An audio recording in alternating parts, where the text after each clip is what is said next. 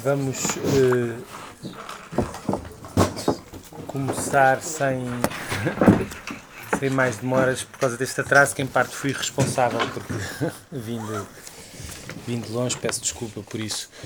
Mas, mas só dar aqui a, a nota que no fundo o mês passado nós começámos a, começámos, ou fizemos, decidimos fazer um debate sobre o programa Mais Habitação do Governo, estas medidas tinham saído e por aí fora um debate em que teve o Luís Mendes, está hoje aqui connosco, uh, e nós no final ficámos mais ou menos com a ideia de que já era muito tarde, a discussão tinha sido muito interessante e tinham ficado muitos, uh, muitos parentes por fechar, nomeadamente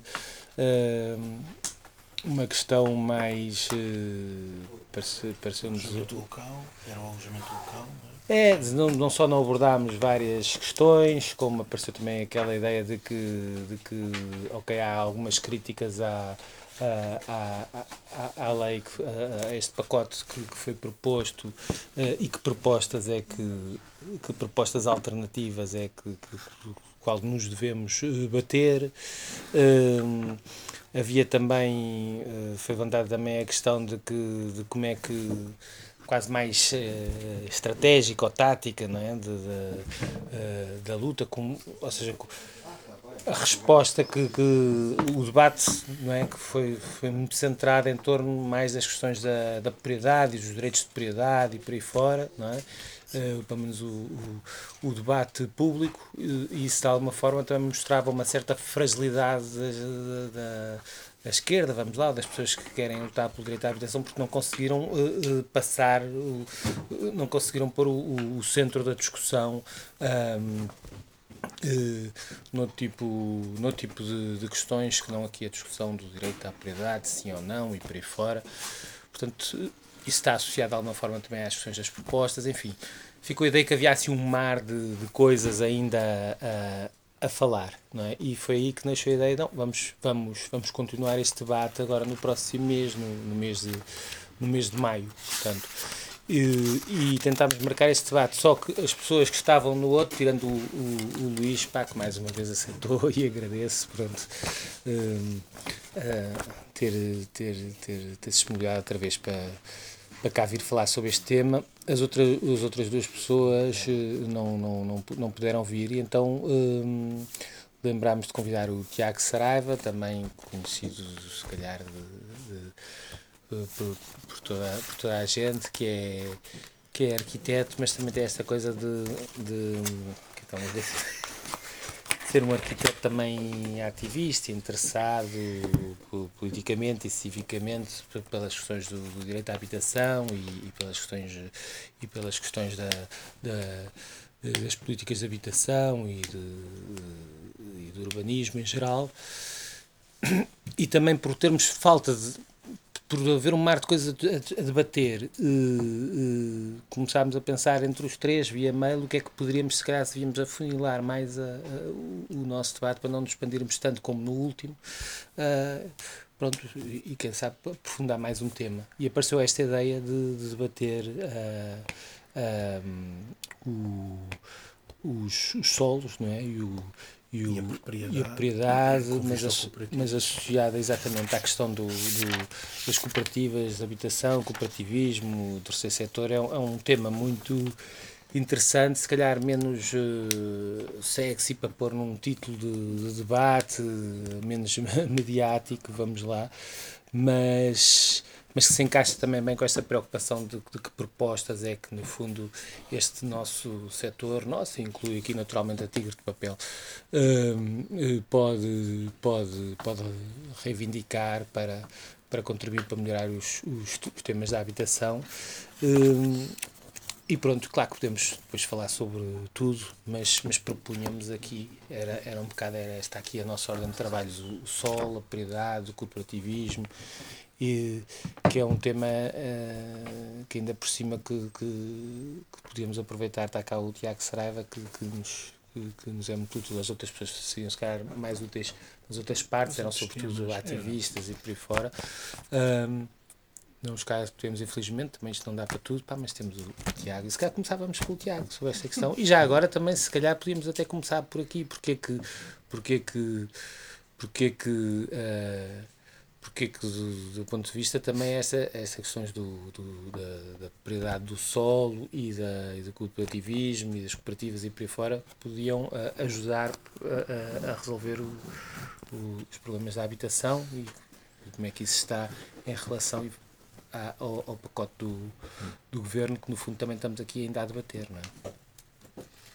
Olha, hum, eu começo, bem, primeiro porque já li as, as notas do, do, é, do Luís, portanto vou, vou, vou, já, vou, já, vou já roubar a intervenção. Não, eu, primeiro, a primeira coisa que eu quero, que eu acho que é muito importante nós, nós, nós termos consciência, é assim, todas as épocas históricas é uma coisa muito pós-moderna, que é, nós, nós temos sempre a sensação, começamos sempre a coisa de dizer que estamos num momento extremo e que estamos num momento de transição extremo, portanto, a dizer que é uma coisa histórica que, não, que nunca aconteceu. Mas eu, eu gostava de tentar convencer-vos primeiro que temos uma emergência entre mãos. E, porque muita gente, por exemplo, muita gente que tem, eh, que passou o 25 de Abril, vai-nos diz-nos, no 25 de Abril é um problema de habitação em Portugal de facto está diagnosticado, havia 500, 700 mil casas em falta, havia bairros, bairros na altura chamava-se Latotes, hoje chama-se outras coisas, ainda existem, existem estes bairros, mas numa proporção muito diferente. Um, e, mas nesse sentido é importante dizer uma coisa, que é uh, os 500 e 700 mil casas que eram necessárias construir, neste momento também sabemos que temos 785 mil as casas vazias com condições diferentes, não todas, nem todas devolutas. Era muito importante perceber também um bocadinho o que é que era isto, mas, mas de qualquer forma sabemos que há construção provavelmente para responder a esta situação de há, há edifícios construídos provavelmente com uh, que podem ser que podem ser resposta, o que está construído pode já ser resposta para o que, para o que está no terreno. So, números assim de, de, emergência para comparar, porque eu acho que nós temos sempre a referência do pós-25 de Abril como um problema dramático da crise da habitação. Para comparar, eu acho que nós temos os números do, do, da estratégia locais de habitação, as tais 80 mil famílias que já estão diagnosticadas nas 230 estratégias que, que foram entregues, faltam 80. Eu diria que é relativamente normal que chegue às 100 mil, mas também diria que eh, noto, gosto bastante de notar este número das 700 mil pessoas a viverem em pobreza energética o dado é da Estratégia Nacional de Longo Prazo para o Combate à Pobreza Energética e são, uh, o número é 660 mil, 740 mil, e são uh, casas onde temos de intervir para as pessoas viverem bem, em condições dignas. Portanto, se adotarmos as questões térmicas uh, como para estabelecer as, as condições indigna, dignas ou indignas, Uh, então temos muito mais. Temos, temos os tais. Voltamos outra vez às sete centenas, às sete centenas de milhares de, de, de, de, casas, de casas a intervir, de famílias a viver, a viver em situação indigna. Eu também gosto muito de falar neste número e repetir este número, que, é, que, é, que para mim é devastador do ponto de vista da sociedade, que é pensar Portugal. Eu, eu vivi em Itália. E vivi em Itália há, há 20 anos. E há 20 anos, eu tinha 24 ou 25 anos. E no ateliê entrava gente sem prática política, sem prática política, sem, desculpem, sem prática de projeto, que acabadinho de sair da universidade, mas com 30. nós gostávamos um bocadinho, que os italianos ficavam em casa até muito tarde, era a mama, pronto, fazia-se este discurso. Neste momento, Portugal está na frente. Nós rapidamente chegamos ao topo, nós estamos na linha da frente, somos os, os, os que os jovens saem mais tarde de casa, de, eh, de casa dos pais. 33,3 anos, os homens, no caso dos homens, 34,4 isto quer dizer, epá, há uma coisa. Isto quer dizer que nós temos, nós, eu agora falo na qualidade de pais, nós temos o quê? Temos de preparar uh, uh, uh, os nossos quartos para, para, para as crianças, para, para, os nossos filhos jovens terem, se calhar, produzir o primeiro filho durante essa idade, ou, ou, ou, estamos a configurar toda uma geração a só ter filhos quando sair de casa, portanto, a partir dos 35, estamos a criar uma condição dramática para, para, para, para a emancipação das pessoas. E eu, eu, eu acho mesmo que este dado é muito importante, porque este dado é estrutural na sociedade. Portanto, temos de ter uma resposta, e aí eu, eu tento defender, como pós-moderno, que é há uma emergência de facto e há que ter uma resposta urgente. Ou seja, nós não podemos estar aqui nos lalalás dos grandes programas e depois não atacar. E, e, e na verdade é assim. Uh, de facto, objetivamente, neste momento temos uma produção de habitação pública, sobre a qual não vou falar muito, mas as 26 mil casas estão, estão no terreno. Não sei se vai, vão acontecer, se não, espero que sim, mas não respondem ao problema. Eu acho que isto é uma coisa muito importante de se perceber. O que é que nos fa faz falta? Na verdade, na verdade, o que nos faz falta é um mercado regulado. Uh, e o mercado regulado, o mercado regulado tem várias dimensões. Nós temos, não há uma solução, não há uma proposta única. Nós sabemos isso, ou seja, não é só uh, agora, sobretudo a direita gosta muito de dizer que não, não, isto é um problema do Estado, o Estado é que devia resolver, devia construir habitação pública. É óbvio que depois há duas perguntas, que é a direita há 10 anos, quando esteve no governo, não construía habitação pública. Aliás, vendia, vendia habitação pública nos bairros, nos bairros municipais. Por outro lado, também dizia, também hoje se diz, então está bem, então vamos fazer uma grande e robusta operação de, habitação, de construção de habitação pública, vamos aumentar impostos, como é natural, portanto precisamos de mais renda. Ah, aí já não. Portanto, há, há um desfazamento e há de facto uma não proposta nesse sentido. Ou seja, não é a habitação pública e não é a habitação pública que vai conseguir resolver este problema na integralidade. Um, e sobretudo demora muito tempo, não é? Porque se há uma emergência não, não podes esperar os tais quê? 5 anos a fazer uma casa, 10, claro. não sei. Mas o que acontece, por exemplo, neste momento, em todos os processos cooperativos, e já, já tive mil reuniões com, com gente a querer iniciar processos cooperativos, o que acontece, o grande problema neste momento é que tu tens, já nem é só, já nem é questão do financiamento é muita questão de todo o procedimento em si, de construir, construir, construir. Porque as pessoas, quando precisam de uma casa, é porque estão a precisar de uma casa. Ou seja, têm de, seu, seu, têm de ter o seu problema resolvido em, em tempo. Máximo, Exatamente. E, portanto, essa capacidade de resposta, depois as pessoas chateiam-se, vão a reuniões, vamos discutir os estatutos, vamos discutir o modelo, vamos discutir não sei o quê, vamos discutir não sei o que mais, e essas das pessoas estão. Ah, eu vou tentar arranjar agora um arrendamento ou uma coisa. Portanto, há também uma condição muito complicada. Ou seja, nós temos que começar a criar condições para haver projetos. E é fundamental haver projetos de referência, haver projetos boas práticas, haver projetos de estudos de caso e é fundamental pormos no terreno, pormos no terreno a andar. Pá, eu prefiro que estejam a andar, que tenham erros e que a gente vá corrigindo, a, a, a, a, que não se faça que estejamos numa grande, numa grande concepção do que pode ser o novo movimento cooperativo, ou que seja, e depois não se avança. Uma das coisas que estamos sempre a falar alguns de nós, por exemplo, a FENASH, que faz um bocadinho uh, uh, cindir com, com, com, com a FENASH do ponto de vista, uh, eh, um, do, ponto de vista do que é a concepção de, de, de, do cooperativismo, é que a FENASH def, não, não defende. enquanto muitos de nós que estamos aqui na mesa, porque já conheço, já vou conhecendo, muitos de nós defendem e eu defendo a propriedade, as cooperativas de, de propriedade coletiva e ou com direitos de superfície sobre, sobre património público, um, a FENASH mantém a possibilidade de poder ser individualizada a propriedade. E eu acho que é fundamental, do ponto de vista tático e estratégico, dizer: não, não, vamos criar condições para que todas. Amigo não empata amigo, porque amigos estamos no mesmo campo. Nesse sentido, ou seja, estamos num campo que é preciso dizer que é, estamos a tentar produzir habitação, de, habitação a custos controlados e a rendas controladas. E, e, e, e, e sobretudo, e a FENASH dizia muito bem, o que é preciso é não, a deixar, não deixar sair do mercado cooperativo. Claro não deixar os imóveis sair do mercado cooperativo. E nisso é que falhámos todos. Porque falhámos porque os municípios tinham, de facto, direito de preferência sobre as, as habitações cooperativas quando elas iam ser vendidas, mas não os exerciam. Creio que só Matosinhos é que teve uma política bastante uh, forte de, de compra de, de Tu sabrás melhor, Rafa. Uh, não foi foste, época, mas sim, foste, deputado foste municipal. deputado municipal. O, o, o, creio que só, pelo que eu conheço, só Matosinhos é que fazia isso. As cooperativas também têm direitos de preferência. Nós podemos ver, nós podemos começar, a, por exemplo, a estruturar um processo. Imaginem que, uh, que uh, o Estado define que há direitos de preferência no território, nos territórios urbanos, nas, nas, nas, nas ARUs, por exemplo. Direitos de preferência, há direitos de preferência do Estado uh, sobre operações de venda. Imaginem que o Estado dizia: não, não, mas as cooperativas também podem exercer direitos de preferência seja, as cooperativas podem começar a perceber quais é são as operações de venda dentro do território da cidade e podem ir e dizer, não, nós, nós estamos interessados nisto. E, e, e, isso podia ser uma coisa interessante, podia ser, sobretudo, uma coisa que eu acho que é fundamental. É que o Estado perceba que as cooperativas não são para concorrer. São para criar condições.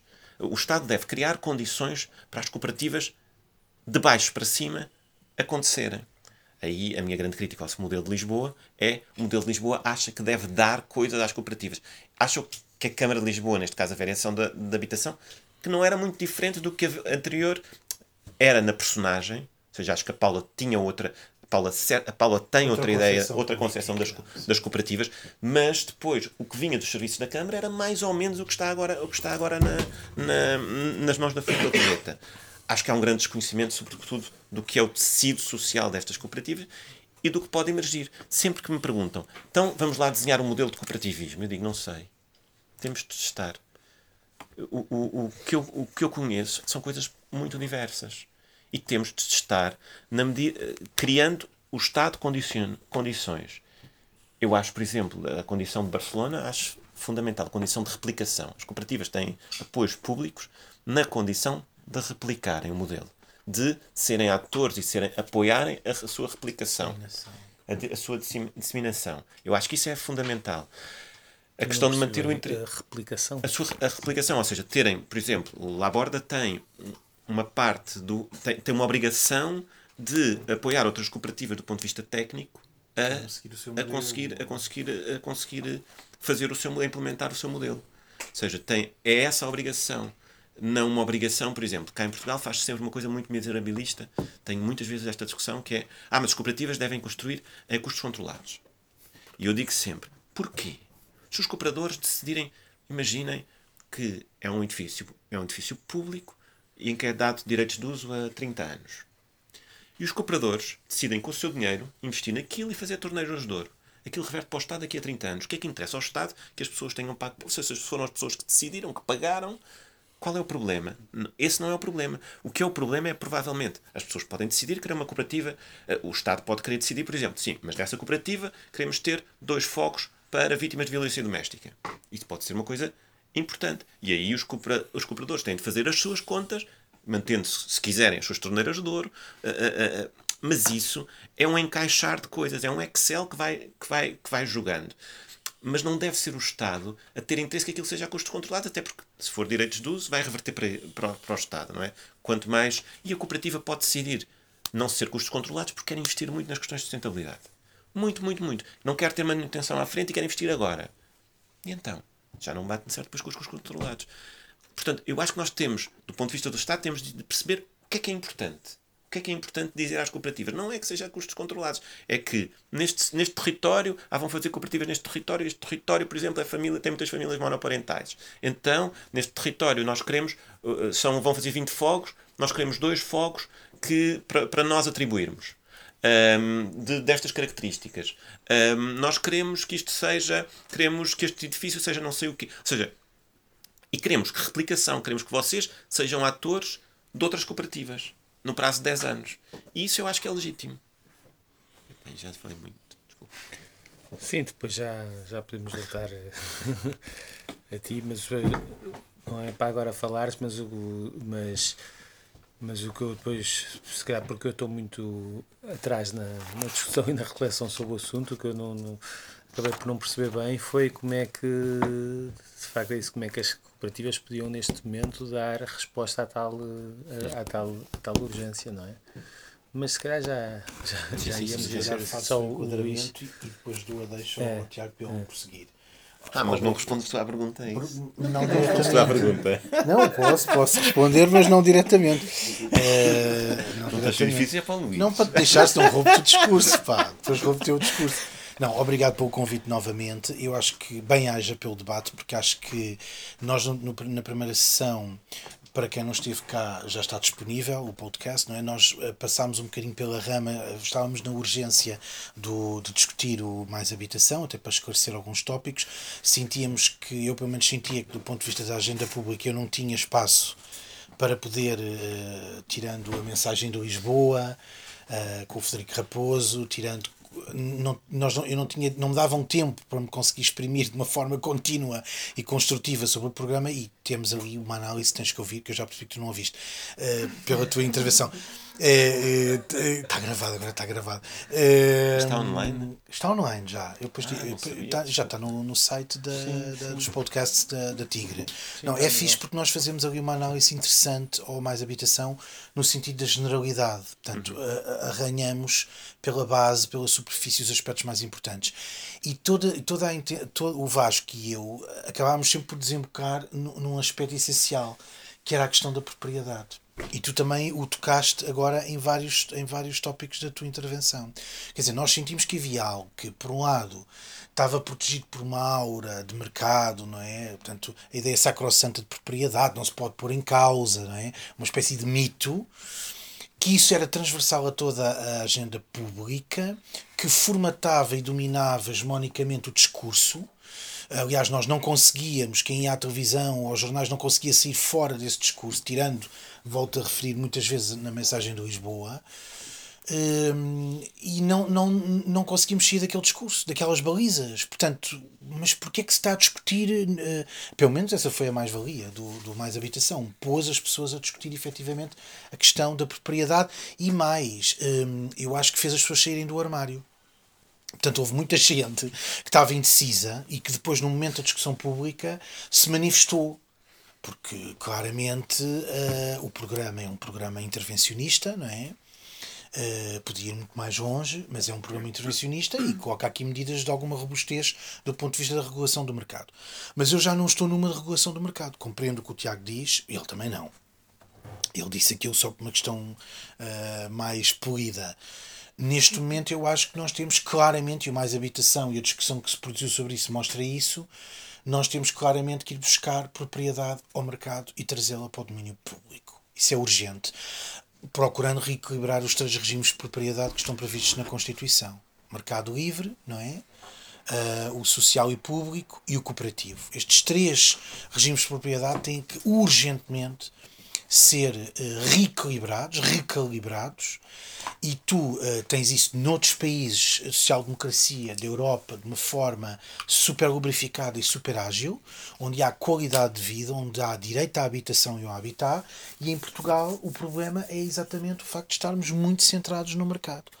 Um, os 98 versus 2% é mercado versus público é conhecidíssimo, não vou falar do residual de algumas dezenas de milhares dos cooperativos, mas o que precisamos mesmo, e era aí que eu queria aqui dar o, o pé de saída para esta parte da propriedade, é pensar em modelos comunitários ou modelos de vivência e de apropriação que sejam, na sua natureza, anti-especulativos e até anti-mercantis e que permitam efetivamente valorizar o solo, o edifício, a casa como, hum, digamos, valor de uso e não valor de troca é uma forma de pôr em causa o sistema capitalista e o seu modo de produção.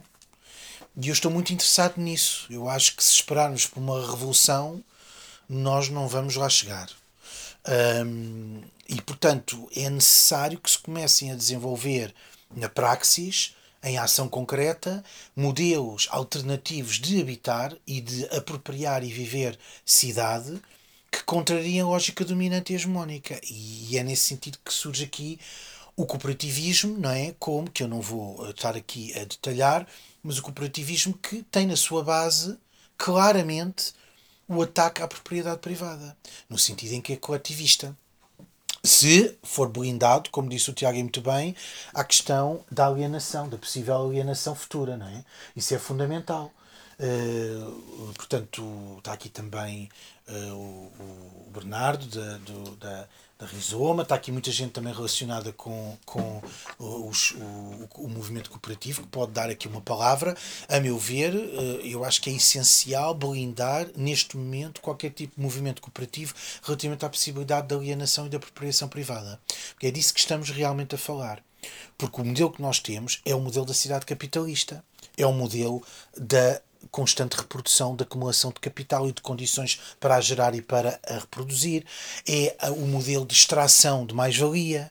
Portanto, a cidade é, eh, digamos, uma materialização do modelo de produção que é predador, que é extrativista, que é neoliberal, que é especulativo e depois é dominante no mundo, não é? Uh, uh, uh, e, e, isso também torna muito difícil a alternativa.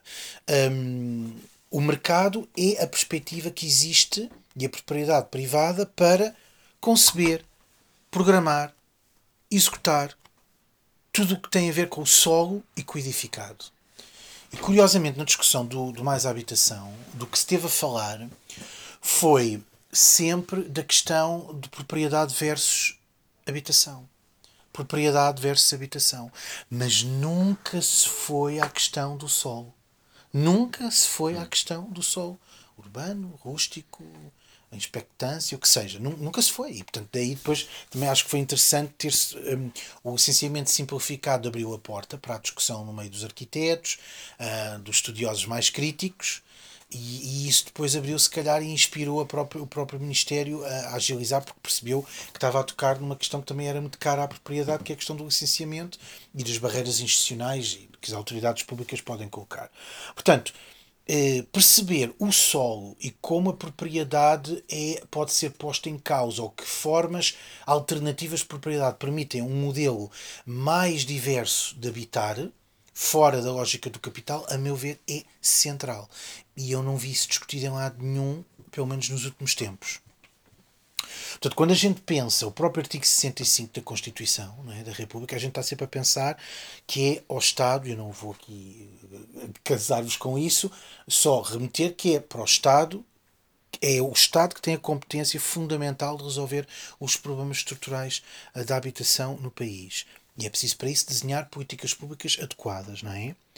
Do meu ponto de vista e de outros, não é? onde o, o, Tiago também se encontra no grupo e tu também, acho que eu tenho papel e se calhar todos aqui que estão presentes, é que a gente percebe que o Estado ele deve, ele de facto deve intervir, ele deve regular o mercado, como disse o Tiago, mas ele também tem que ser não só promotor e agilizador, ele tem que ser proprietário. E ele tem que ser provisor direto de habitação e de outros modelos de habitar.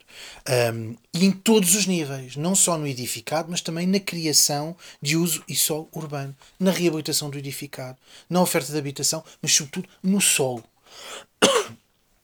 Nós, quando vamos ver outras, uh, outras conhecemos outros casos não é internacionais e agora vou citar por exemplo uma, um, o, o, trabalho da Sónia Alves que tem que fez muita análise comparativa um, internacionalmente com a Dinamarca Reino Unido uh, Países Baixos e percebeu um, aqui uh, conseguiu uh, perceber o eu não gosto da palavra, mas pronto, aprendi a não gostar, as boas práticas, não é?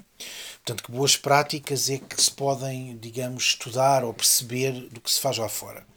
Uh, e ela defende que nos modelos internacionais, estes modelos que até nós partimos como sendo boas práticas para nós, pelo menos no domínio académico, quando se fala de habitação, nunca se põe de lado a questão do fundiário. É fundamental, fundamental. No caso das cidades portuguesas, como nas cidades europeias, a escassez, diz a Sónia, a escassez de terrenos urbanos, quer seja para construção, quer para ceder para uh, proprietários ou agentes mais sociais, é um dos fatores chave para bloquear a possibilidade de gerar modelos de habitação mais acessível. Portanto, é a questão do sol, da propriedade e de não estar disponível Aliás, eh, há mesmo. Eu ontem estava a estudar para isto e só a ler umas coisas.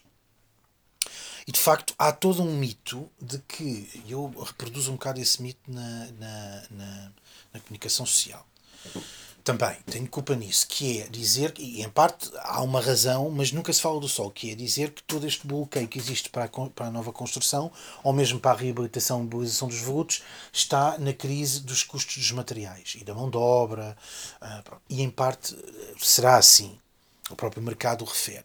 Mas a verdade é que isto esconde, e eu li ontem uma intervenção que já não sei de onde, que falava disso, isto esconde e escamoteia a questão do sol. O que realmente está muito caro em termos uh, é o fundiário, é a propriedade. Essa é que está verdadeiramente cara. E disto ninguém fala. Portanto, uh, eh, um, eh, e isto é um fenómeno que, quando tem epicentro no centro das principais cidades, ecoa por todos os territórios metropolitanos fora e vai por esse país fora.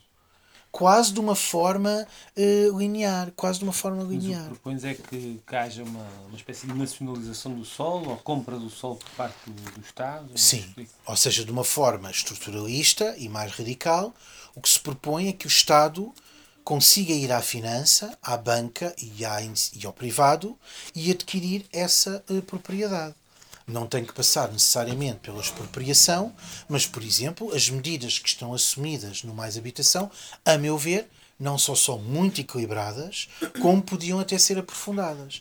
Até à expropriação, tens tomada de posse, direito de preferência, hum, o direito de superfície, que também já se pode falar dele mais à frente. Portanto, tu tens um conjunto de mecanismos eh, que permitem o arrendamento forçado, portanto, mecanismos, obras coercivas, tudo práticas que noutros países são. O arrendamento forçado, por acaso, não é uma prática assim tão, tão comum. Mas uh, todas estas que vimos são práticas uh, que o Estado operacionaliza no sentido de ir buscar propriedade que não está a cumprir a função social e a sua função económica. Eu detesto aquilo que está na lei de base e sei que é por tua causa da pressão urbana. Eu sei, isto é um combinar da pressão urbanística. É um horror, esse termo é um horror. Eu, eu sou obrigado a usar estes termos. Esse termo é um horror. Uh, que basicamente é o que está definido a lei de base, e portanto, amém, amém. O que é que acontece? Eu sei, eu sei. Aí, o que é que acontece? De facto, nós temos áreas que estão em que, de facto, estão a sofrer uma, uma forte pressão uh, urbanística do ponto de vista de uma procura insolvente, não é? E o que noutros países se faz, e é isso que a lei de bases apenas faz aqui em Portugal, é atestar uh, que o Estado tem que, uh, quando tens o património devoluto privado, não está a cumprir a sua função social e económica, o Estado tem que acionar mecanismos de obrigar ou levar a. Não é? Uh, portanto, uh, de forma a conseguir pelo menos colocar essas, essas propriedades um, ehm, na oferta pública ou numa oferta acessível que consiga um, ehm, suprimir as tais necessidades da procura insolvente. Portanto, isto acontece na Dinamarca, na Alemanha, portanto, em, na generalidade dos países desenvolvidos, os municípios também não se limita a uma política de planeamento e de licenciamento urbanístico que é passivo, ainda a citar a Sónia, não é? Portanto, em Portugal parece que aguardamos que a iniciativa privada, não é? venha e, portanto, uh, uh, o Estado quase que uh, acaba por canalizar ou potenciar ou agilizar ou lubrificar essa iniciativa privada, no sentido da ocupação e da construção. Um, esse é o pecado maior do mais habitação, mas percebe-se numa economia mista. Um, e o que é que fazem os, os municípios? Eles procuram uh, eh, maximizar a utilização de determinadas infraestruturas ou equipamentos pela sua construção, não é? Um, no sentido de um, gerar uh, aqui decisões de planeamento uh, e ordenamento do território que acabam sempre por valorizar os bolsos dos mesmos. O que tu tens é um reforço, geralmente, um, dos grandes proprietários, dos construtores, que cap... repara, vamos pensar na construção da vasta gama, ou vamos pensar na extensão da rede metro. Quem é que vai beneficiar, em termos de mais-valias, da construção de uma grande obra pública de muitos milhões, muitas centenas de milhões de euros, não é? E que vai valorizar, do ponto de vista fundiário, aquele território? São os privados, sobretudo os que vão construir no entorno, na envolvente. Outros países, diz a Sony bem. A visita do Papa. A visita da Papa. Também me perguntaram essa pergunta uma vez e eu fiquei um bocado parvo com a pergunta que me fizeram, mas aqueles terrenos, a não ser que se construa, aquilo não está a ser, não está a ter propriamente uma grande infraestruturação. Está-se a arrasar e a expandir um terreno possível de acolher muitas centenas de milhares de pessoas ao mesmo tempo. Não se está propriamente a construir uma infraestrutura que traga mais valia ao território. Os Coldplay, por exemplo. Coldplay, é, tudo, é, vai como, tudo, é como tudo, evento. Sim, sim, os eventos têm esse efeito. É tudo privado. Claro, claro. É tudo, todo claro, o lucro é privado. Claro. É um investimento para o município, é verdade. Mas... Pronto, e, e, o Estado tem muito. E, e, o Estado, na sua concepção neoliberal, tem muito essa acessão de, lá está, agilizar, promover, eh, não ser efetivamente o construtor, o provisor, uhum. o executor, não é? Direto.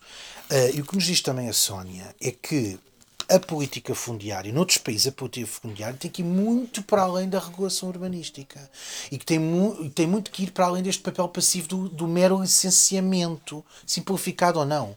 Mas eh, tem que incluir, da parte do Estado, a necessidade de captar propriedade. Estamos a falar sempre de economias capitalistas, já darei o exemplo da China, mas o que é que nós fazemos? Vamos sempre incluir terrenos, comprar. Uh, o que é que o Estado deve fazer? Deve comprar terrenos, deve apropriar-se desses terrenos, ir ao privado e trazê-los para o público e, através do volume, da localização e até dos valores de habitação que pratique, tentar regular o mercado. Já não se diz, como na China, que o Estado detém 100% da propriedade. Portanto, a propriedade na China, quer queiram, quer não, é 100% pública. Tem depois é concessão de uso, não é? Portanto, é óbvio que tem, tens atividade privada, como tens em Cuba, não é? E noutras, noutros países comunistas. Mas o que tu tens é que há uma, uma cedência por um determinado período Pronto, vê lá que esticas a corda e a corda parte. Mas neste momento as pessoas estão a deixar de ouvir o podcast. É, tu, tu, tu, o que é que tu fazes? Os chineses não são estúpidos, porque é que os chineses estão a comprar propriedade em sobretudo arável, em tudo o que é, o que é uh, mundo terrestre. Porquê é que o estão a fazer? Porque percebem que vem uma crise alimentar e que perante as alterações climáticas uma das questões em cima da mesa há de ser o acesso à água e a soberania alimentar. Isto é que é a vanguarda. Nós só andamos a reboque dos outros, não é? Dos que estão a oeste de nós. Portanto, há aqui uma concepção. Eles percebem que a terra é o único fator de produção, pessoal, que não se produz. Cria só, muda de uso muda, e muda de dono. Convém que o Estado seja o grande dono.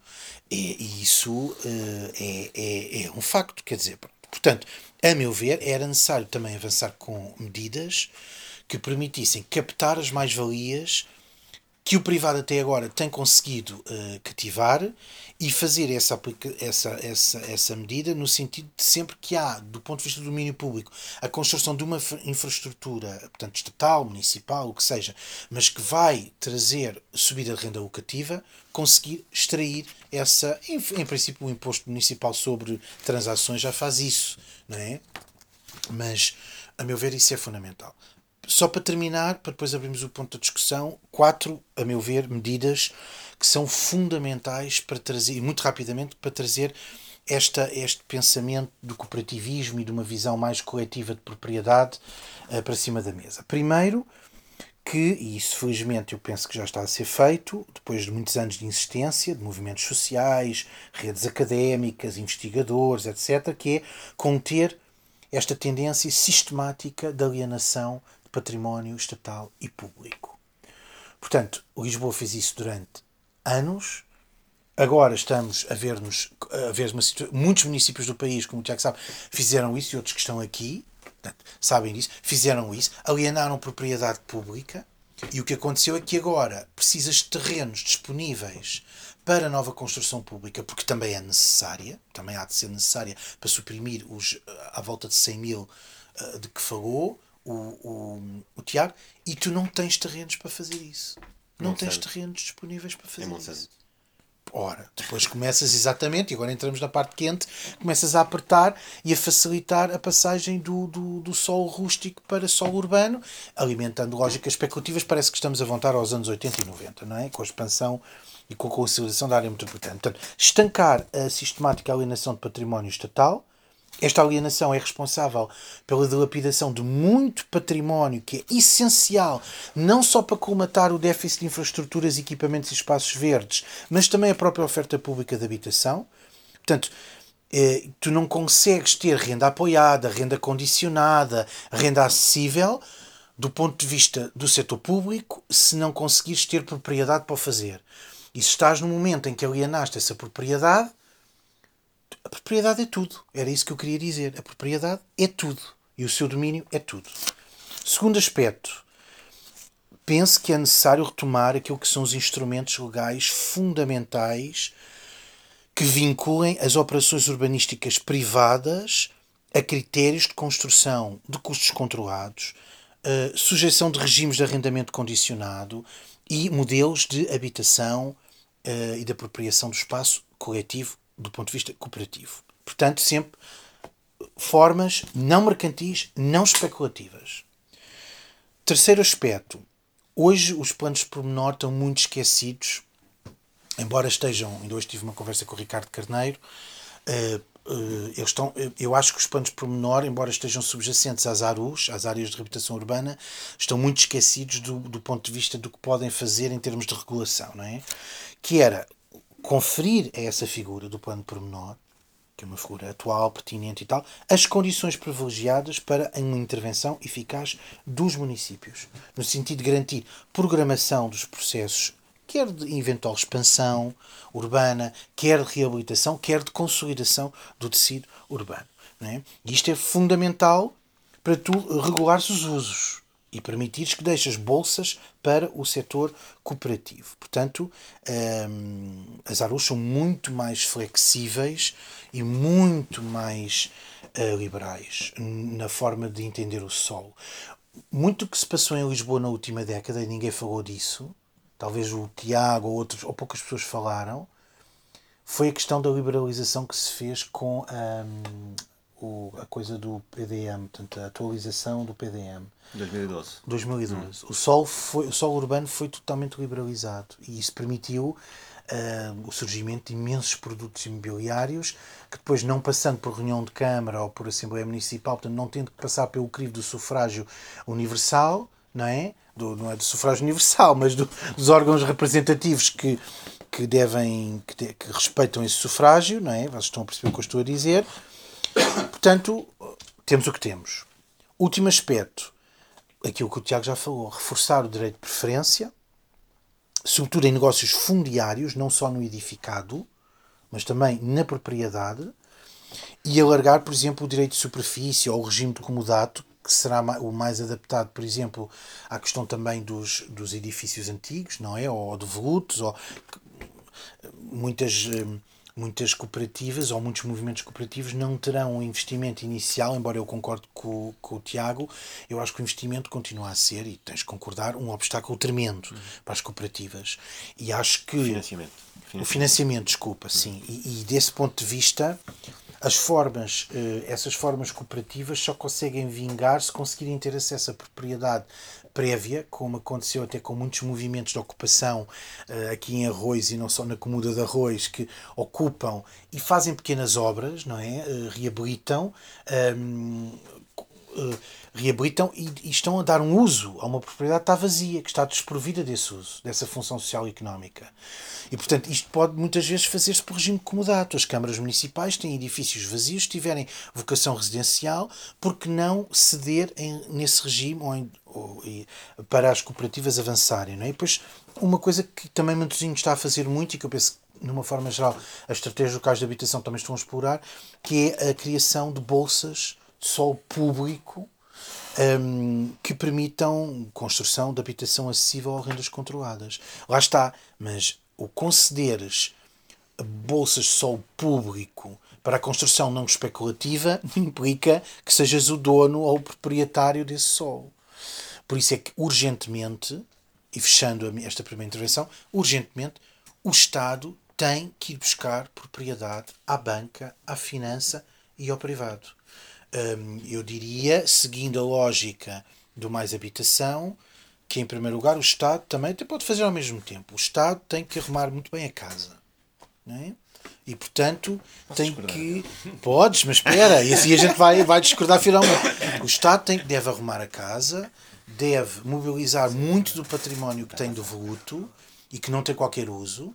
Ao mesmo tempo, pode ir às IPSS e aos fundos de investimento imobiliário, que também têm muito património fechado voluto a cumprir funções especulativas, e trazer esse, esse, esse património para o domínio público, pelo menos durante um período de tempo, não sei, satisfazendo as necessidades naquele momento possam uh, ocorrer. Um, e só depois é que se coloca a questão efetivamente do arrendamento forçado e de ir buscar propriedade aos, aos particulares e aos, e aos privados mais, aos pequenos proprietários. Para mim não é assustador, mas percebo para tentar acautelar e uh, até a própria agenda pública, uh, em sede própria, uh, comentei isso, depois de ver o que foi o escândalo do Mais Habitação foi um caso de, de, de, opinião pública também, para tentar, eh, digamos, passar um bocadinho a, a mão Uh, pela situação, tentar de forma gradual tornar a intervenção do, do, do, Estado mais gradativa e mais e por isso também mais consequente, não é? Menos agressiva, se tu quiseres. Agora é urgente equilibrar de facto estes três regimes. Deixa-me só fazer um pequena parte sobre isto, eh, porque eu acho que isso é importante. É, de facto, no, no, no meio mediático nós tivemos Uh, só se falou da, da, questão da propriedade e da questão dos, das casas vazios e que o Estado ia isto ou aquilo. Forçado. Mas, mas repara uma coisa: uh, na participação pública formal, que houve 2.700, eu estou aqui a tentar ver os números, houve 2.700 pessoas a participar, só 6% é que se pronunciou relativamente à questão dos, dos devolutos. É relativamente residência, resi, é, foi relativamente residual. Olha, tem aqui uh, 2.700 contributos relativamente à participação de mais habitação. Houve 29%, houve uma mobilização das pessoas do alojamento local e, e, e entrevista sobre o alojamento local depois, do, depois da apresentação. Da... Uh, uh, e na verdade, relativamente aos devolutos, 12%. 12%. Ou seja, enquanto, na... enquanto nas televisões, enquanto nas televisões tínhamos, tínhamos só devolutos, devolutos, devolutos, devolutos. Depois, na participação pública, que foi bastante significativa, portanto, foram 2.700 entidades, pessoas a participar, só 12% é que falaram sobre isso. Portanto, vamos lá ver. Se calhar aqui houve aqui um desfazamento. Mas um terço falou do alojamento local. E, houve mobilizamento do alojamento local, claro, claro, claro, claro. Que não teve tão presente. Mas então, se calhar, só também porque. Uh, é nosso, não, não combinámos, mas é nosso hábito aqui também, também ver se há aqui mais outras intervenções ou questões mesmo, para depois vocês poderem melhor. Não sei se aqui na, na sala alguém quer levantar. sim, sim, senão. Ah, tu querias responder. Ou, ou se querem mais tempo para preparar alguma. De facto, não, não, não avisei logo no início, mas, mas sim, normalmente temos feito este modelo bastante habitual, que é, pá, os oradores fazem duas, duas não, que fazem uma intervenção inicial cada um, e depois há aqui um bocado de, de, de período para outras intervenções, e perguntas e respostas, temos feito assim, temos feito assim estas questões, temos feito assim estes debates. Mas não havendo também Escusamos. Olha, estou a olhar para a Rita e estou-me a lembrar aqui da necessidade, por exemplo, que tantos grupos de artistas têm e pessoal da cultura de ter acesso a, a, a, a devotos. Não é? Quartel, cabeça da bola. É? Por exemplo. Quartel, cabeça da bola. Então, mas então deixa. Posso? Ou não? Pois, mas... Ele está com muita vontade de responder. Estou com muita vontade. Não, é, é isso, podes, mas sobretudo, não sei se é se interpretei bem, há aqui a vossa divergência é o quê? É o Luís, o Luís fala mais da, da prioridade estatal, vamos lá, e, e, é. e tu acentuas mais a questão do, do, do cooperativismo, é isso? Já me conhece. Não, não, não. oh, Bernardino. Para tentar verificar. Eu vou tentar dar um passo atrás social-democrata e dar dois à frente no comunismo libertário. Ou seja, eu acho que nós temos de ter algum cuidado sobre a lógica de intervenção do Estado. Há muito bons exemplos, mas também há. Eu, eu muito perceber o processo de, de, de privatização, por exemplo, do solo na Polónia. Ou seja, Polónia, Estado socialista, toda a terra era pública e foi um maná para o privado. Aquela violenta privatização todos do, os países do, Europa só, todos os países, mas eu conheci o da Polónia, onde as pessoas vive, vendiam um documento dos anos 30 de um, de um, de um bisavô que enunciava que provavelmente o bisavô tinha sido proprietário daquele lote em Varsóvia. E as pessoas vendiam a um fundo imobiliário e o fundo imobiliário, vamos lá trazer, fazer um processo em tribunal, a partir daí era o fundo imobiliário que ficava. Portanto, aquele processo de concentração de propriedade foi a melhor forma para o capitalismo depois fazer as mais-valias brutais, sempre esmagando a pobre pessoa, que era propriedade de um lotezinho em Varsóvia, que não tinha capacidade construtiva ela própria, que depois também não conseguia ir para os tribunais reivindicar os seus direitos de propriedade, portanto, tudo isso. Portanto, eu tenho, neste momento, e, e agora dou um exemplo mais, mais avançado, ou mais, mais atual, Marina Leda. Marina Leda, que é, um, que é chamada Terra Vermelha, onde há uma experiência muito uh, extraordinária sobre domínio da terra, domínio público, municipal, ou seja, onde quando há falta de casas se conquista casas, portanto se ocupa terrenos e se constrói casas públicas, todo o terreno é público em Marinaleda, isto é na Andaluzia, em, em, em, em Espanha. No entanto, a grande problemática de Marina Leda é que se existia uma liderança muito emblemática, uma relação muito direta entre, entre entre, entre um, um, partido político até muito localizado, digamos assim, com uma expressão localizada e muito em torno do, também de uma figura muito carismática que envelheceu e que hoje já não é presidente da Câmara, mas isso faz com que também a tendência natural da democracia é todos os partidos um dia vão ganhar. E, o, e, e, e a propriedade está toda ela pública, bem acumulada para ser vendida. Para começar, a, a primeira venda vai ser às pessoas que lá vivem. Tenho a certeza vai ser uma venda barata às pessoas que lá vivem, até de repente começar a ser vendida, vendida, vendida, vendida, vendida e de começar a fazer especulação. Portanto, a minha dúvida, a minha dúvida, e aí agora estou do, do, do, do, dos dois passos à frente num comunismo libertário, num comunismo se calhar também leninista, de caráter leninista, quer dizer, quer dizer, quer dizer que quer dizer que eventualmente era importante, era importante partir Desgraças. que eventualmente era importante arranjar uma estrutura de coletivização que não fosse necessariamente que, que também não passasse, não passasse única e exclusivamente pelo Estado. O Estado concentra e facilmente o Estado quando muda, quando muda, quando muda o poder, rapidamente isso começa a ficar em causa. E o que é importante é que esse poder esteja na base, ou seja, que esteja imediatamente o Estado sirva para que as pessoas consigam utilizar aquelas, aquelas, aquela, aquela, aquele, aquele bem, que é o sol, neste caso, que é, que é a casa, que é o que seja. Portanto, eu tenho dúvidas, não tenho um modelo fechado, mas tenho muitas dúvidas, mas já vimos tudo, não é? Nós já vimos como é que Berlim foi vendido, foi vendido por tudo e meia, e também já percebemos que a capacidade de construir mais valias sobre o solo, sobre, sobre o edificado, sobre tudo isso, sobre aquilo que são também coisas básicas de, que o ser humano precisa. Portanto, eu, eu acho que a propriedade coletiva protege ainda assim, ainda mais do que a propriedade sendo, sendo do Estado. A, a coletiva protege ainda mais porque é nossa. E o Estado muitas vezes fica, é, fica distante. É óbvio que eu também vejo o Estado como uma coisa nossa e devíamos vê-lo mais como uma coisa nossa. Uh, devíamos ver, uh, na minha ótica, por exemplo, uma decisão tão estrutural como um, como a venda de todo, todo, toda a propriedade não devia, estar, não, não devia estar sujeita a uma alteração política, por exemplo. Ou seja, não devia estar sujeita, ou seja, não devia uma autarquia. Isso é uh, democracia. Tu estás a ver isso no âmbito de uma democracia. Uh, avançada, avançada, avançada, não, avançadíssima. Mas no, no âmbito que nós temos de uma democracia burguesa, isso é perigoso. É? Essas horizontalidades são fundamentais como condição de, até de construção de uma nova etapa, mas neste âmbito criam, a meu ver, não é divisionismo, mas podem abrir. Uh, tem, há aqui dois aspectos. Do ponto de vista do Estado, uh, ele já se está a coçar todo. Do ponto de vista do Estado, de facto, minam, minam o que é um Estado no sentido monolítico, uh, portanto, a verdadeira noção de estatismo, não é? Mas criam uh, narrativas interessantes de construção de formas mais emancipatórias e transformativas da terra, do sol, da cidade. Sim. Sem dúvida. Eu acho é que nós não estamos nessa fase. Não, mas estás temos... muito avançado. Mas repara quando dizes isso. Certo, Luís, mas neste momento nós tivemos, até agora pegando na primeira questão que tu levantaste, será que a esquerda está a perder? Eu acho que não. E vou, vou tentar explicar porquê. Porque eu acho que nós fomos perdendo e muito nas questões do trabalho fomos perdendo porque é mais, é, é, o, o, trabalho foi-se precarizando, os contratos, isso tudo, nós todos sabemos, mas também a própria estrutura do trabalho. Ou seja, como é que.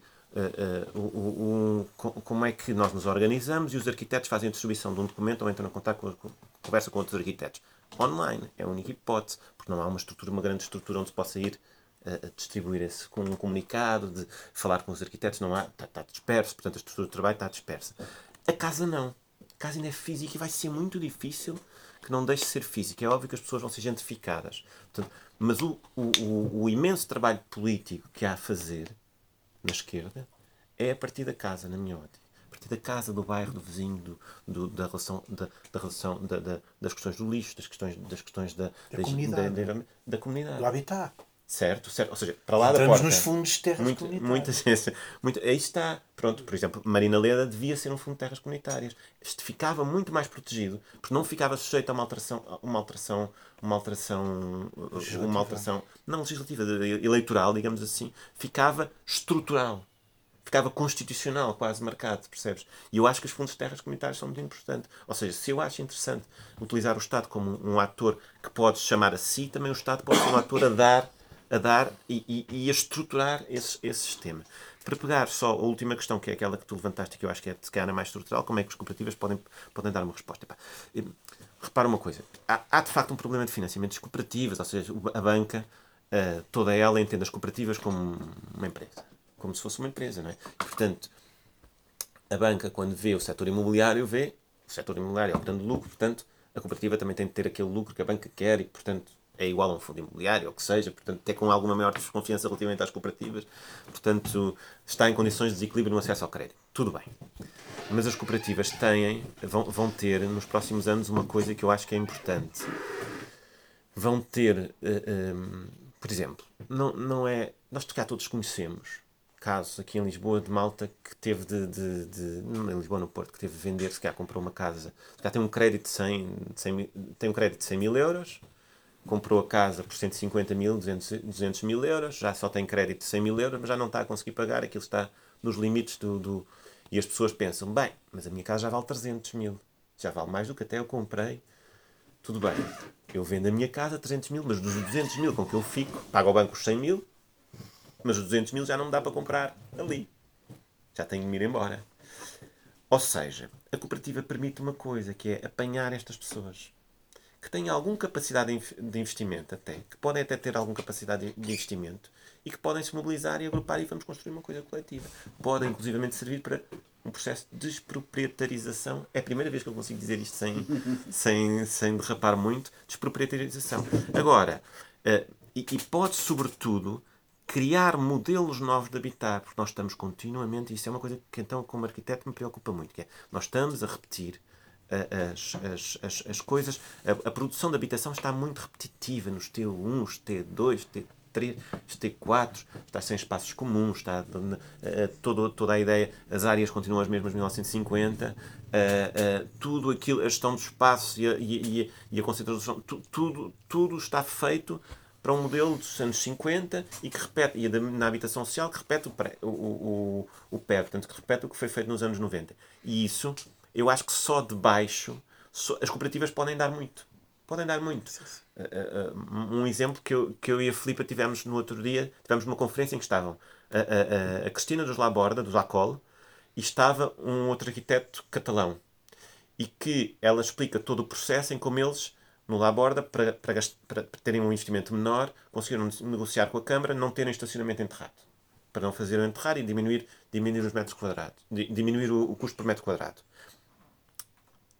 E o outro arquiteto catalão começa a dizer: vocês foram muito importantes. Porque vocês fizeram uma coisa que até lá era impossível no, no município. E começou a ser este processo, como esticou a corda, como pôde negociar, como, pôde, como se viu que tinha, que tinha mais valias, pôde ser determinante para outros à volta começarem também a poder fazer isso.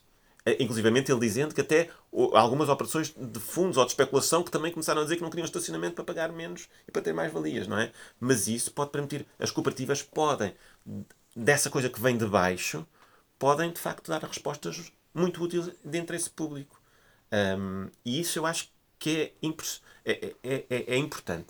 E é importante pá, uma coisa que eu costumo falar muito que é o Portas, há uma, a determinada altura, há uma, há, um, há, uma, há uma imagem do Nuno Portas quando, quando está pós 25 de Abril, ele, o, o, o, o Portas é secretário de Estado da Habitação, ajuda-me da habitação, é secretário de Estado da Habitação e, e, monta o programa SAL em uns meses.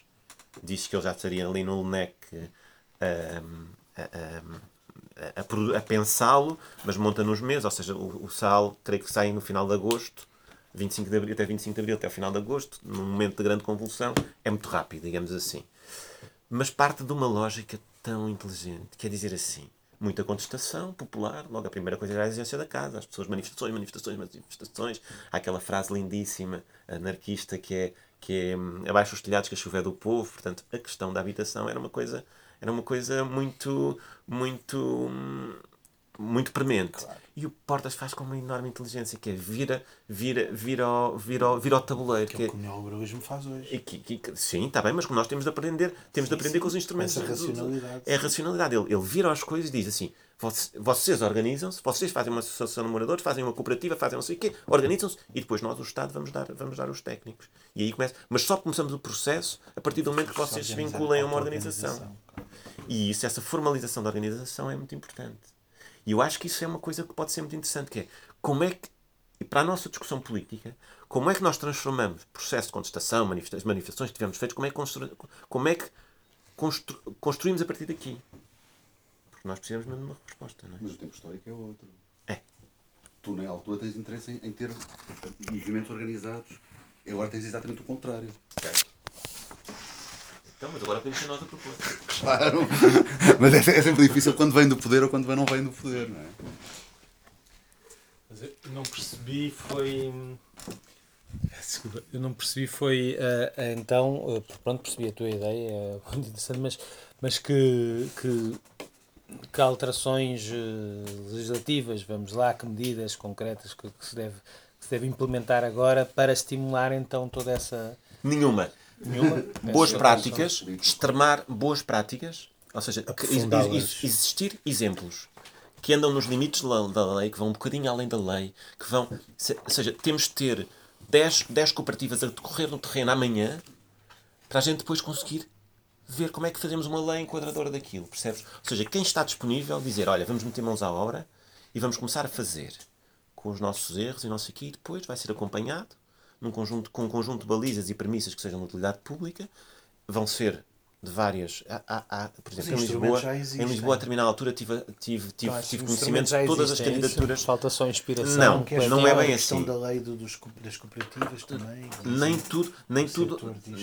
Sim, mas nem tudo, nem tudo existe, mas temos de trabalhar com o que existe e temos de extremar a lei. Temos de ir para. Pá, é assim, eh, na minha prática profissional, a determinada altura percebi que a maior parte das intervenções que eu fazia nos bairros eram intervenções que estavam fora da lei e que se conseguia gerindo e, e, e, agora, citando a Helena Roseta, que me diz sempre isto, que é, a Helena diz, então, se o problema é a lei, o problema é a lei, a lei altera-se.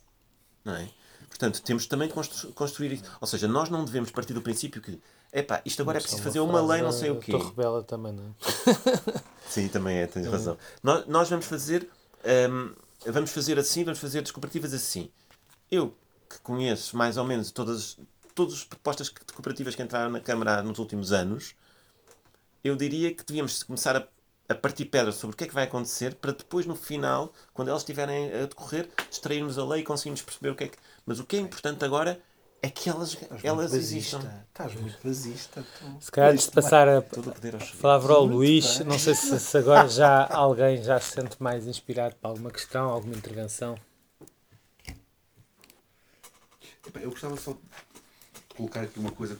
Devemos sempre a falar de de cooperativas de, de, habitação. de habitação, mas não, mas cooperativas de, de, de, utilizadores ou de habitantes. E eu queria que vocês conseguiam meter-se um bocadinho na questão da, das cooperativas de construção e como é que isto pode. Porque acho que também pode ser um, um processo interessante, porque, tu, tu, quando estás a falar de, de cooperativas de, de, de, de habitantes, de, de utilizadores, tu não estás a, a tu estás na mesma a, a pensar que há um, um, processo especulativo de construção em termos de, de, uma empresa privada que vai ter que e qual é que é a forma que tu consegues com que este processo seja um processo mais um, harmonizado do ponto de vista da, da linha justa, assim se pode dizer. Isso, isso, e, se isto faz sentido? É difícil. Se vamos ouvir mais. Esta é uma pergunta difícil. Não, mas, mas vamos ouvir se calhar mais pessoas. Eu caí mesmo aqui assim, eu não estou a perceber uh, praticamente nada, estou a absorver tudo. É, quem são essas pessoas das cooperativas que estás a falar? O que é que, qual, é, qual é a agência delas quando metem, por exemplo, um processo na Câmara? Se existe uma organização prévia? Não, houve muitos e-mails de propostas aqui na mesa, creio, algumas pessoas que foram assistir foram, no fundo, é, são manifestações de interesse. De, nós temos um grupo de pessoas que está interessado em produzir uma cooperativa, alguns dizem um conjunto de.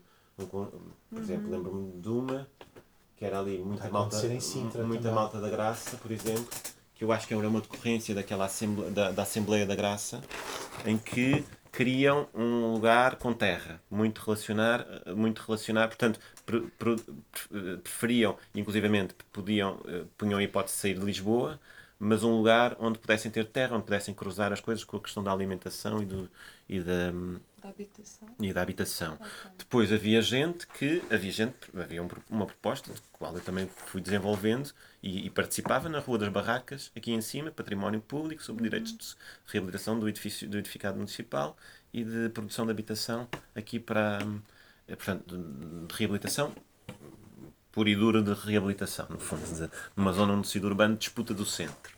Um, depois havia também as, as, as, as, mais em torno de questões climáticas, de ecologia, um, ehm, e, e, depois também havia outras. Uh, ou, ou, havia uma muito em torno das questões, das questões do envelhecimento. Portanto, no, cruzando o co-housing, de, todas elas eram projetos muito interessantes que era muito difícil cozer numa lei. Que permitisse. Pá, havia ali coisas. Mas todas elas reivindicam uma habitação. Reivindicam. Há umas pedem um solo, por exemplo, para fazer. Okay, uh, outras outras pediam. Prédio, um, um, prédio, de um prédio de voluto. Uh, sim, uh, outras não, outras não havia lugar, creio eu. Não, não, ou seja, diziam as características do que queriam construir. Uhum. Um, e uma das coisas que, que, depois nos perguntavam era: mas tudo bem, mas como é que se houver o Estado o que é que deve fazer se, se, se houver duas, pessoas, duas cooperativas uh, com interesse no mesmo território? Eu dizia sempre, deve constituir condições para que as duas consigam fazer. Ou então junta. junta e, e, e com, com, com, tenta fazer as duas. Mas todas elas então são aqui do centro da cidade. Ah, não, não, não. Ah, por exemplo, aquela que eu te dizia, aquela que queria solo rural para construir, até admitia sair de Lisboa, portanto não andou também a tentar ver aqui nas. Ah, nas já percebi, sim. então. Não, mas então, não sei se mais alguém quer. Eu se calhar tinha só uma pergunta tem a ver precisamente com, com, com o que o Tiago estava a dizer do financiamento e de, de haver um aproveitamento, ou podíamos ter um aproveitamento destas pessoas que estão nessa situação, que acabam por, por, por sentir a necessidade de vender a casa e com esse dinheiro tinham um capital de entrada. Quero fazer um pouco a ponto com uma das questões que nós na, na Rizoma, eu e o Bernardo temos falado muito sobre isto, que é a questão, por exemplo, em Lisboa, dos limites que são postos para, para este concurso que foi criado para as cooperativas. E um deles acaba por ser o, o mesmo que é o da renda acessível, ou seja, os 35 mil euros uh, brutos por ano para uma pessoa e para duas 45 mil. E depois temos outro que é também a não a, não a possibilidade de ter. Uh, a pessoa não pode ter uma casa em seu nome. Que eu acho que até pode fazer sentido, mas que ou numa fase inicial pode fazer sentido, mas que mostra perfeitamente que estas duas coisas não se podem conjugar. Que era aquilo que tu estavas a dizer de uma pessoa, ou seja, a pessoa não pode vender primeiro a sua casa e esperar depois de, de entrar num processo de cooperativa. O ideal era que a pessoa pudesse, no meio, entrar na cooperativa para depois então vender a casa. E, e a mesma coisa com, com o limite da renda acessível, que é em Laborde eles por acaso também tinham, em, em, em Barcelona eles têm esse limite, de, de, parecido com o renda acessível, só que nós achamos que era mais útil numa fase inicial e também roubando uma expressão que tu usas, que é não havendo ainda a massa crítica, ou seja, ainda não existe um movimento de cooperativas de habitação aqui suficiente para entrarmos numa fase de concurso. Devemos sim procurar projetos piloto, como foi feito também em, em, em Barcelona. E, ou seja, estamos nesta fase que é, devíamos procurar um modelo que se calhar se fosse mais progressivo, tendo em conta as, as condições de, de monetárias que cada um tem, quem tem mais, se calhar, pode contribuir mais e quem tem, quem tem menos nesta fase agora não pode. Ou então até questões de, de ou seja, de, dos microcréditos para as pessoas que não conseguem dar agora a entrada inicial, porque todos estes processos do concurso vai ter que exigir muito capital de entrada por parte dessas pessoas. Portanto, o que também me faz pensar e faz-nos muito questionar para quem é que são estes concursos. Repara uma coisa, isso é tão, isso é tão, isso é tão desconhecedor. Repara uma coisa, uma pessoa que um, uh, uh, da nossa idade, cujos pais tiveram problemas de, na casa e puderam comprar a casa, e essa pessoa deu comprou a casa pelos pais, e acontece a muita gente, comprou a casa para os pais poderem ficar, mas comprou porque ela tinha crédito. Essa pessoa tinha crédito. Essa pessoa é proprietária da casa dos pais, não a habita, mas fica imediatamente fora desses sistemas quem se separa, que tem casa em comum, é obrigado a, é obrigado a repartir a casa, é obrigado a colocar o conflito. Percebes? Ou seja, a propriedade em si é, está tão generalizada que não pode ser um critério ter propriedade ou não. É óbvio que pode ser. Pode haver um critério dizer-se, olha, este agora não vai especular com a casa de que é proprietário e, e, e, e vai para a cooperativa, não é? Isso, isso eu acho que sim, deve ser, deve ser um tema, mas, mas estamos continuamente. Porquê é que o Estado deve definir quem vai viver nas cooperativas? Para quê? O Estado deve dizer uma coisa, deve garantir que seja. Eh, preocupa mais, na perspectiva do Estado, preocupa que seja plural. Que não seja que as cooperativas, que é um dos problemas na Europa, muitas vezes, que é as cooperativas têm tanta qualidade de vida a determinada altura, têm, criam condomínios. Sim. De, de, de, de, de burguesia e, e na Alemanha. Desculpa, mas quando estavas a dizer ainda há pouco que uma grande porcentagem das pessoas que poderiam ter capacidade de capital de investimento seriam exatamente aquelas que estão na, na venda da casa, compra da casa, isso tudo.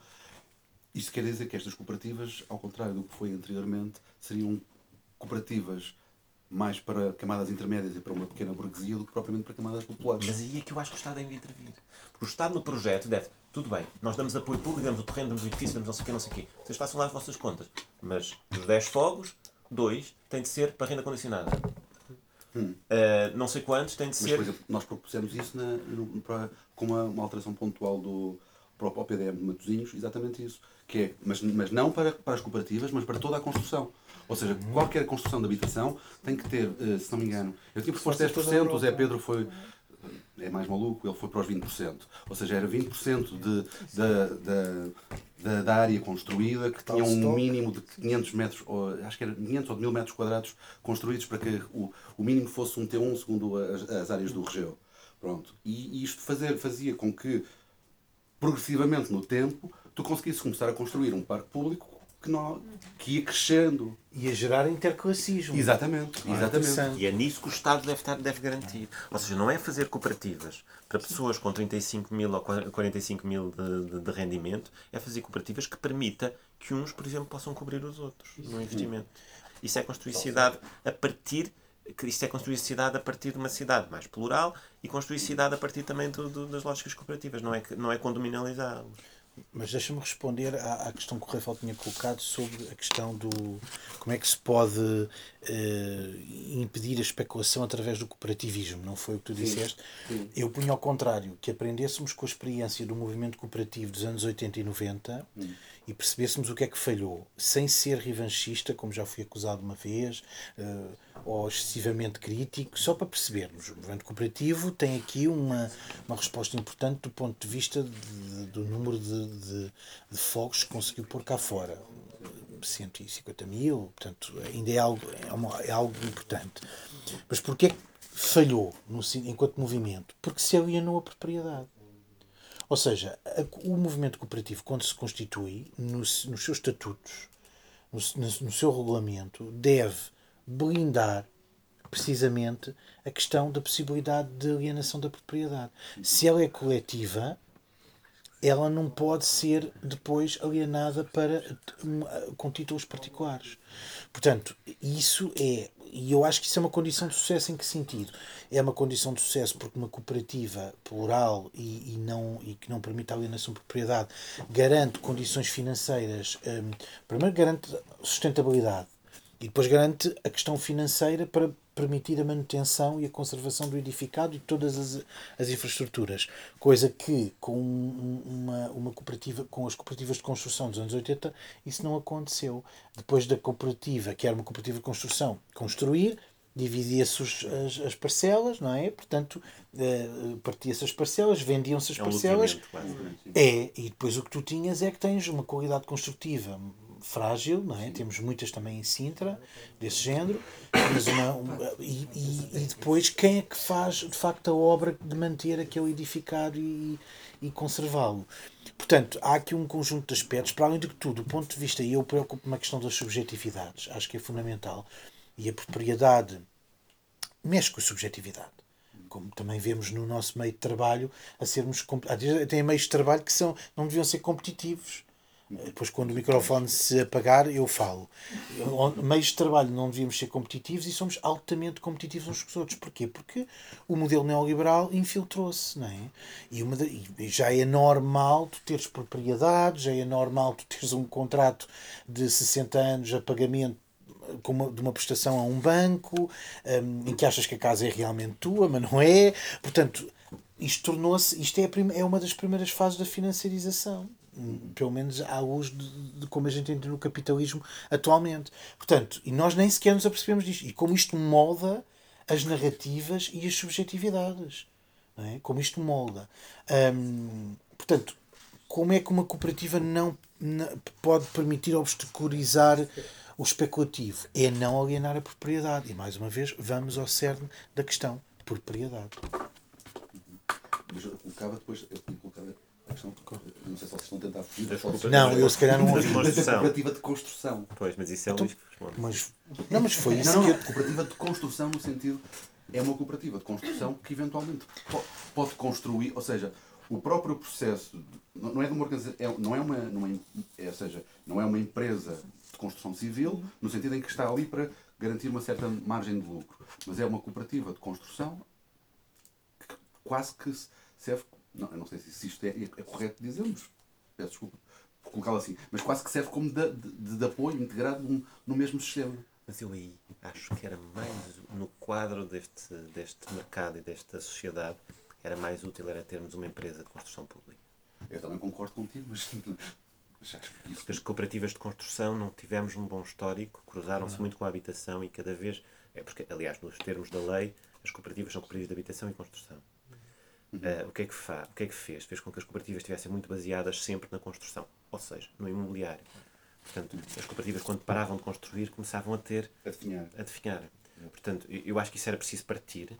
As cooperativas de construção, eventualmente, neste momento, podíamos, podia, podiam ser úteis do ponto de vista mais até de manter algumas artes, uh, de alguns ofícios, e menos, menos de uma lógica robusta, pá, porque nós não vamos conseguir, ponto de vista prático, nós não vamos conseguir, temos uma, temos uma necessidade construtiva brutal. Sim. Sim, e nós não, não, não, não, construir, não, não, construir. Mas, Aumentar a oferta.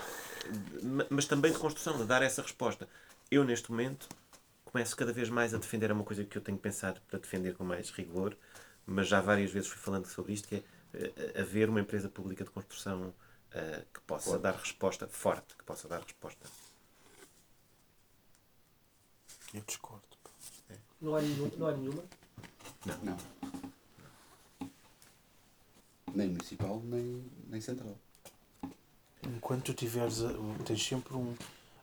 Estás tá, sempre inquinado com a lógica do lucro e da necessidade de produzir mais valia ou produzir qualquer coisa. Esse é o grande problema. Eu acho que esse é o problema de fundo. Mas em termos municipais, por exemplo, faria grande sentido uma, uma empresa de construção, nem que seja por toda. Penso que está PRR. Pensa nas escolas, por exemplo. Só nas, só nas escolas e nos serviços de manutenção que todas as escolas necessitam anualmente. Eu estive a trabalhar no, na Carta Educativa de Matosinhos em, há muitos anos atrás quando elas começaram a surgir e nós fizemos um nós tínhamos o nosso trabalho era exatamente esse, ou seja, produzíamos uma base de dados com todas as escolas que tinham, aquilo tinha uma caracterização de todas as escolas, em cada escola tinha do pavilhão, do pavilhão tinha a sala e depois da sala tinha caracterizado tudo, desde o rodapé até à, até à lâmpada, ou seja, tudo. E depois aquilo era inserido numa, numa base de dados, depois aquilo foi para a gaveta, não interessa, mas a ideia era que ele ir para, ir para uma base de dados, pudesse ser centralizadas todas o, eh, todos os, os tipos de, de, manutenção, para poder ser, depois numa central de compras e ser, poder ser operacionalizado de forma mais eficaz. Uhum. Mas porquê que tem que ser uma empresa pública a fazer isso? Porque é que o Estado não cria equipas que permitem que permitam agilizar de uma forma mais pertinente e execuível? Ah, já percebi qual é a tua questão. Não, eu aí não, não tenho problemas. Eh, porque é que não é um departamento? Porque é que não é uma direção sim. municipal? Ah, sim, sim. Que não, trata disso? Sim sim, sim, sim, claro, claro. Não, quando estou a dizer uma empresa, é no sentido de ser propriedade do Estado. Do Estado, sim, sim, sim. Ou seja, pode ser um departamento, pode ser uma, um, um, uh, uma divisão de obras públicas, por exemplo, que tem essa competência. Mas eu acho que devia haver uma nacional, acho que Bem, já estamos. Já, já passava... um bocadinho, se calhar. E eu não vou desenvolver. Eu tens é que me deixar fazer aqui um apelo e uma divulgação. Tá Faço, Posso? deixo, é. deixo, deixo, mas uh, queria aproveitar uh, que, apesar de tudo. É sobre Barto Marcos Mendes, olha, quer, quer mostrar livros. Bom, estamos numa livraria. Não, temos que, de facto, já cuidado adiantado da hora, mas, mas eh, deixava aqui se calhar uma última questão, a não ser que mais alguém tenha, que acho que isso dávamos prioridade. Mas foi aquela coisa que eu, que eu levantei ao início, que era a tal questão da, da urgência, ou seja, pode-se, quem tiver uh, a ouvir-nos, pode dizer, pá, tudo isso é muito bonito e vamos até mas, mas, mas para agora, como é que se resolve nos próximos. Como é que se resolve o, o problema de, do, do fim do meu contrato que, que vai ser agora já daqui a seis meses, não é? E não há casas para arrendar e por aí fora. Havia, pareceu-me, não sei se está correto ou não, mas havia ou não uma ideia na, na, no pacote do governo de que, de que, de que, de que o proprietário, mesmo quando tu acabasses o contrato, a, a renda nova já Sim, não podia ser à vontadinha, Sim, né? tinha, que é ser, tinha que ser com base num, num tinha que ser com base num algoritmo, tinha que ser histórico. Acho que era o histórico, o histórico do anterior. É, os últimos 5 anos, que estava a inflação, se não tivesse sido aumentado Sim. a renda nesses últimos 5 anos. Não, Pronto, isso nós vamos, uh... Há dois, dois tipos de condicionamento de arrendamento. Há um tipo Sim. de arrendamento que tem a ver com teto, estabelecimento de teto. Sim. São estes países, são estes países europeus, destes 33 analisados, França, Áustria, um estes países escandinavos. É que, que, Está pior do que, que eu. e tu é que és o geógrafo. É? Está pior do que tem, eu. Tem tetos de renda, todos os outros a azul têm, têm, têm, têm condicionamentos ao aumento da renda, que é o que neste momento Portugal vai começar a fazer. Portugal era até bem pouco tempo um dos poucos países que não tinha qualquer condicionamento de arrendamento. Vamos ser, muito, vamos ser pragmáticos, Bernardino. Uh, a situação que o Mais Habitação coloca é, são ideias interessantes do ponto de vista do arrendamento, mas não atacam o pecado original, que é o NRAL 2012. NRAL 2012 permitiu neoliberalizar de uma forma muito profunda o mercado de arrendamento em Portugal. E tu não vais conseguir resolver a situação. Podemos andar todos a falar de arrendamento e de habitação acessível. Fala-se na televisão, fala-se no governo, ninguém sabe o que é, que é arrendamento e habitação acessível. Finalmente se começou a perceber isso, depois de muitos de nós falarmos com a senhora Ministra. E isso ficou esclarecido. Que arrendamento acessível é quando a renda não ultrapassa um terço do, uh, do rendimento do agregado. Portanto, seja ele qual for. Ora, uh, para que isso aconteça, é preciso tu indexares o valor das rendas ao rendimento das famílias, coisa que não está feita. E, portanto, tu até podes congelar. A única, a única medida que para mim é mesmo eficaz é a do congelamento, não é congelamento, é do. Sim, é congelamento, se quiserem, ad eterno dos contratos antigos. Não é? Uh, depois com uma série de benefícios que o Estado dá aos, aos proprietários, aos senhorios. Essa é a única que efetivamente um, é a mais execuível e a mais. não deixa margem para dúvidas de que aqueles 170 mil, não é? são poucos, já, já, já é muito residual. Não, está sempre a mudar. Eu, eu não, não sei, mas de qualquer maneira. Morrem. Pá, bastava ser uma. Porque as pessoas é? morrem. Morrem. Portanto, na prática, o que está à espera é que as pessoas morram. Não vai, não, é que não vai aumentar. É mas estamos a falar de muita gente, é verdade, mas estamos a falar de muita gente que, numa fase final da sua vida, pá, está numa situação claro, extremamente constrangedora. Que isto é, nem consigo imaginar uma coisa dessas. Que é, um, que é ficar, por exemplo, a minha mãe está nessa situação e, eu, e ela, coitadinha, nem sabe que está nessa situação. Eu nunca lhe digo, ó oh, filho, mas tu foste Espero falar não ali. Não, não vai, não vai ouvir. Ela não pede sempre a ver quando é a televisão. Deixa-me ver-te e tal. Mas nunca, diz-me, diz-me. Uh, onde é que é, mas nunca, nem vai, coitadinha, não está. E protegida, eu nunca lhe disse. Estas alterações foram sendo feitas, não é? E, e ver estes idosos desprotegidos, pessoas completamente vulneráveis, um, muitas vezes analfabetas, que nem, passam, nem lhes passa pela cabeça. Eu tenho um quarto guardado na minha casa para a minha mãe. Percebes? Portanto, é disto que estamos a falar. Uh, uh, um, e isto, no fim da vida, é de uma violência criminosa e terrorista. Sim. E, portanto, o que o Estado tem que fazer é uh, alocar, portanto, um, fixar o valor das rendas pelo rendimento das famílias. Claro que isso é um hecatombe, porque atendendo ao rendimento médio das famílias, as rendas nunca poderiam ultrapassar os 300 euros. Então o Estado compensaria com o resto, por exemplo. Agora, teria que arranjar uma forma de, de criar um teto. Esta questão de, do congelamento parcial. Hum? A questão, no fundo, é sempre, sempre temos central, acho eu, mesmo meio disto tudo, ultrapassa a habitação, é uma questão de termos muito, muito baixos salários. Claro, também. Mas essa situação, e isso é muito importante, a questão da valorização dos salários, mas eh, isso é também um discurso que o, que o, que o ramo uh, do, do, do, do, imobiliário utiliza, que é preciso subir os salários, e portanto podemos continuar a especular com os preços, que os salários têm que subir, quer dizer, uh, também não é assim. Sim, é verdade que oferta e procura têm que se conjugar, e de facto a procura nacional, digamos assim, ou que vive em território nacional, de uma forma geral, tem rendimentos muito baixos. É verdade. Mas, não, mas de qualquer forma, é sempre uma questão de paridade. E, portanto, os valores que, quando eu comento com amigos, com experts, com jornalistas uh, internacionais, os valores que se praticam uh, em, em, em Lisboa. Uh, pá, eles ficam, não, isto não é possível, tu estás enganado nos números, estás-me a dizer os números em inglês, mas estás a, a dizer mal. Não, não acreditam. Sim. Porque é escandaloso. Tu na periferia, de, de, em Sintra, o valor do arrendamento, neste momento, onde eu moro, em Rio de Moro, está ao nível da zona nobre de Lisboa, chiado há 5 anos atrás. uma casa de 100 metros quadrados ronda os 1100 euros por mês de renda. Isto é completamente. O valor subiu mais de 200% em 8 anos. Portanto, isto há, há, uma, há claramente uma falta de regulação e tetos, não é? A questão dos tetos. Mas uh, eu queria dizer outra coisa, que era criticar completamente a medida do governo. O mercado está tão sobreaquecido que o facto de tu permitires que portanto, a renda não pode aumentar para cima dos do, além dos 2%, portanto, há uma espécie de norma travão dos 2% mais inflação, já é elevadíssimo. E face até ao contexto inflacionário em que vivemos. Portanto, a própria situação, o grande problema é que nós estamos sempre a partir do mitigar a subida. Nunca estamos a partir do pressuposto que é preciso fazer uma descida para que eh, a oferta se adeque à procura. À procura real, não é? à procura da elite transnacional, não é? Portanto, eh, é disso que estamos a falar. Eh, e, portanto, eu só vejo aqui uma solução e eu acho que mais habitação tem propostas interessantes deveriam é ir mais longe, é aumentar drasticamente a oferta, porque a oferta e a procura, sabendo que a habitação não é um bem comum eh, dentro da economia política, sabemos que a habitação não é uma agenda, não é uma garrafa d'água, nem um par de óculos, nem um Ferrari.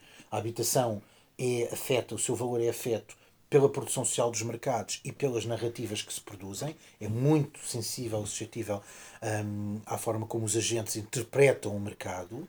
Um, eh, portanto, a habitação Uh, tem efetivamente que, que uh, a oferta que existe tem que se, tem que se uh, coadunar, portanto, tem que estar ajustada à procura, não é? E não o contrário. E, portanto, nesse sentido, um, um aumento, e eu acho que as, as medidas que são avançadas permitem avançar nesse caminho, mas deveria aprofundar-se um pouco mais, conseguir e já vou dar outra medida ao nível do mercado de arrendamento, Bernardino. Uh, conseguir que, aumentando a oferta, se consiga baixar os, os preços. Eu dou sempre este exemplo, embora seja um exemplo da pandemia, nós tivemos 3 mil alojamentos locais a entrar no, no mercado de arrendamento de Lisboa em poucos meses. E as rendas baixaram 15%. Em seis meses, que é o que sobem num ano. Até, até, até menos, sobem menos num ano isso. Portanto, isto prova-te que a oferta e a procura funcionam. Agora, o Estado tem que executar o seu papel. Uma medida que seria importante, complementando a do mais habitação, era, hum, digamos, fixar a carga fiscal do senhorio em função do valor que é praticado por metro quadrado. Qual é a diferença entre 50 metros quadrados em Alfama por 1.500 euros e em Benfica 100 metros quadrados por mil euros. Qual é a diferença? Ambos são especulativos, uh, à luz do rendimento médio. Mas qual é a diferença? É que a Alfama está claramente, pornograficamente, a ser especulativo. Hum. Enquanto que o de Benfica até está um bocadinho abaixo do mercado. É um softcore. É, é softcore, exatamente. É, exatamente, é erótico só. Portanto, o outro é claramente. Portanto, então, porquê é que ambos têm que pagar uh, eh, 28% por igual uh, de carga fiscal? Porque é que não há uma penalização em sede fiscal de valores uh, especulativos? E o que é que fez a, a senhora Ministra e o Sr. Ministério? E bem, uh, portanto, criaram uma forma de baixar a carga fiscal em função da durabilidade do contrato. Ou seja, contratos mais longos pagam menor carga fiscal. Porquê que isto é positivo? É. Porquê é que é insuficiente? Porque há muito mercado ilegal e informal no arrendamento. Eu até acho que é uma caixa de Pandora. Nem se fala. E o que acontece é que, um, como, os, como o mercado não é transparente e os valores. Há, há, há muita concorrência desleal, há valores verdadeiramente especulativos e compensa a um senhorio opá, que não tenha grandes escrúpulos ou que esteja completamente imerso no homo económicos, não é? Eh, que uh, continue a trabalhar no informal, extraindo rendas especulativas, não é? Não há fiscalização uh, e, não entrar no regular. Não lhe interessa pagar impostos quando o, o, a carga fiscal, mesmo que diminua em função da durabilidade do contrato, não compensa de longe o que ele ganha, do, o que ele extrai de forma rentista do seu inquilino um, com a informalidade. Portanto, é preciso regular o mercado, é preciso fiscalizá-lo e é preciso, sei que isto parece liberal, mas não é, torná-lo mais transparente. Tal como existe o Registro Nacional do Alojamento Local, poderia existir um RENA, um Registro Nacional do Arrendamento, em que tu colocas a tua propriedade, os metros quadrados, uh, quanto, quanto estás a cobrar pela renda, automaticamente fazia logo a conta por uh, uh, o valor praticado por metro quadrado, um, condições de habitabilidade, até usando a, a escala das classes do, do, do recenseamento dos censos para permitir depois estudos. Portanto, esta, esta plataforma era fundamental como existe a casa e outras, não é? Porque não criar uma plataforma. Eu acho que não há interesse estatal, porque há aqui uma questão de informalidade e que é uma caixa de Pandora que se abre a situação, se não tivermos soluções para ela, ainda, ainda se vai agravar mais. Está bem? Portanto, eu acho que estas são as condições que permitiriam responder e, e o Estado, volto a dizer, o Estado arrumar a sua casa e auto, já reabilitar património de voluto seu e colocá-lo em oferta pública. Já. Isso era algo que é, e não é tão difícil de fazer.